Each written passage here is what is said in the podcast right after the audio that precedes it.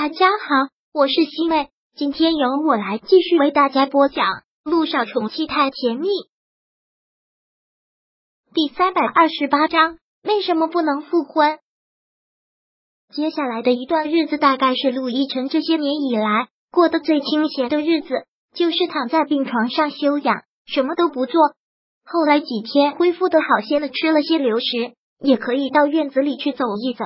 而小雨滴每天都会过来。不光是小雨滴，还有小九，这对陆亦辰来说特别的满足。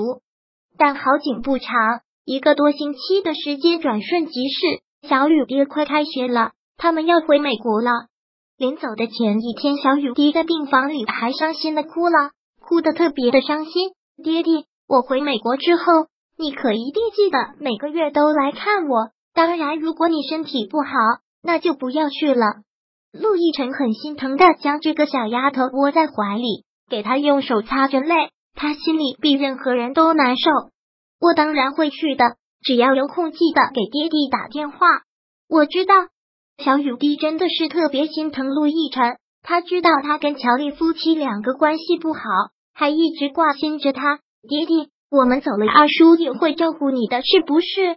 如果二叔也没有了时间，我会不放心的。听到这句话，陆亦辰真是感动的稀里哗啦，但另一方面又不想让一个孩子心里承受这么多。小丫头，你今年才多大呀？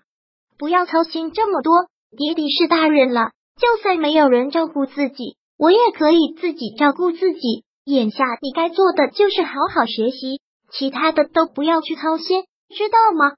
可是你不会照顾自己呀，你要是会照顾自己。就不会躺在医院里了。小雨滴依旧是不放心。那爹地跟你保证，以后一定好好的照顾自己，不会再把自己弄到医院里来了。这可是你说的。那我们拉钩上吊。小雨滴伸出了手，陆亦辰也忙伸出了手，两个人拉钩上吊。陆亦辰很喜爱的摸着小雨滴的小脑袋，看向萧九的时候，眼底的悲伤和不舍浓重的无可复加。还是跟你以前一样吗？萧九明白他问这句话是什么意思，是说还是跟你以前一样，他去美国只是去看小雨滴，两个人没有再见面的必要，看情况吧。小九这次没有把话说的太死。好，杜奕晨长长的叹了口气，他特别想把时间停住，停在这一刻，就是看着他，看着他还站在自己的眼前，还能看到他的笑。还能看到他的一举一动，但他毕竟不是超人，他锁不出时间，改不了结果。秒针还是会动，时间还是会流失，该走他还是要走。行李都收拾好了吗？机票呢？订了什么时候的？我去机场送你们。陆亦辰在说这些话的时候，感觉声音都在颤抖。这一次的别离，又该是几年不见。明天中午的航班。行李都已经收拾好了，你就不要去送了，就在医院好好待着吧。陆亦辰垂下了头，紧紧的咬着唇，久久都没有说话，小九也没有说话，就这样沉默了好长的一段时间。今晚上，今晚上让小雨滴住在医院好吗？陆亦辰过了很久，才问出了这句话。可以，这样的请求，小九没有理由不答应。天黑了之后。他们三个在病房里吃了饭，萧九回去了，小雨滴一个人留在病房，一直陪着陆亦辰。乔丽这两天也不知道去了哪里，没有再来过。这对陆亦辰来说，无非是大好事，他永远不出现才好。小雨滴一定要听妈咪的话，好好学习，不要惹妈咪生气，知道吗？陆亦辰一直叮嘱着小雨滴。小雨滴点了点头，我当然知道。我你就不用担心了。原本以为只是我妈咪生活不能自理，我觉得爹地你也好不到哪里去。不，这句话还真是让陆亦辰哭笑不得。这个小人精啊，把他们两个都给鄙视了。我的乖女儿，再让我爹地好好看看你。陆亦辰看着小雨滴，几万个不舍。其实小雨滴也是这样的情绪。爹地，你为什么不能跟乔阿姨离婚？嗯。我说，你为什么不能跟乔阿姨离婚？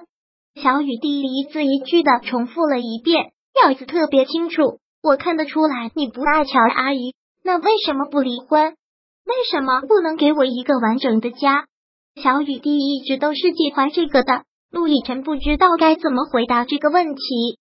你们大人的想法我不懂，但我就是想要一个完整的家，唯一的办法就是你跟我妈咪复婚。我不接受任何的小妈妈和小爸爸，我就只有一个爸爸和一个妈妈。小雨滴说的特别坚决。陆亦辰点了点头，但也只能是敷衍他。小家伙，心智这么早熟啊？能不能过一点正常孩子该有的童年？嗯，那你们也能不能过一些正常父母该过的生活？嗯，不，陆亦辰完败，完全说不过这个小丫头。这一晚上，陆亦辰都没有睡，就是抱着这个小丫头给他讲故事，给他讲笑话，看他安睡在自己的怀里。陆亦辰亲吻着他的额头，脑海里也想着他的话。他何尝不想给他一个完整的家呢？小雨滴，原谅爸爸。爸爸也不想这样，但没办法，没有什么比你的性命更重要。你现在是爸爸活下去唯一的精神支柱，爸爸不能没有你。又是一个离别夜，这么多年了，他们两个是经历了多少个离别夜呢？杜奕晨一夜无眠，萧九又何尝不是如此？两个人分分合合，不能真正的在一起，也无法真正的断掉，真的就是一直相互折磨。那次在病房，他狠心的当着他的面跟萧谈秀了一把恩爱。他其实也是想让陆亦辰心里能彻底放下，放下这段感情，才能彻底的解放自己。可是说起来简单，又有谁能做得到呢？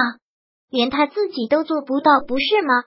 萧谈在他身边陪伴了两年，无微不至，真的把他这块石头给捂热了。但也只是仅限于被他感动，感情呢？有没有他心里清楚，萧谈也清楚。一夜过去了，不管失眠的夜有多么难熬，最后还是过去了。第三百二十八章播讲完毕。想阅读电子书，请在微信搜索公众号“常会阅读”，回复数字四获取全文。感谢您的收听。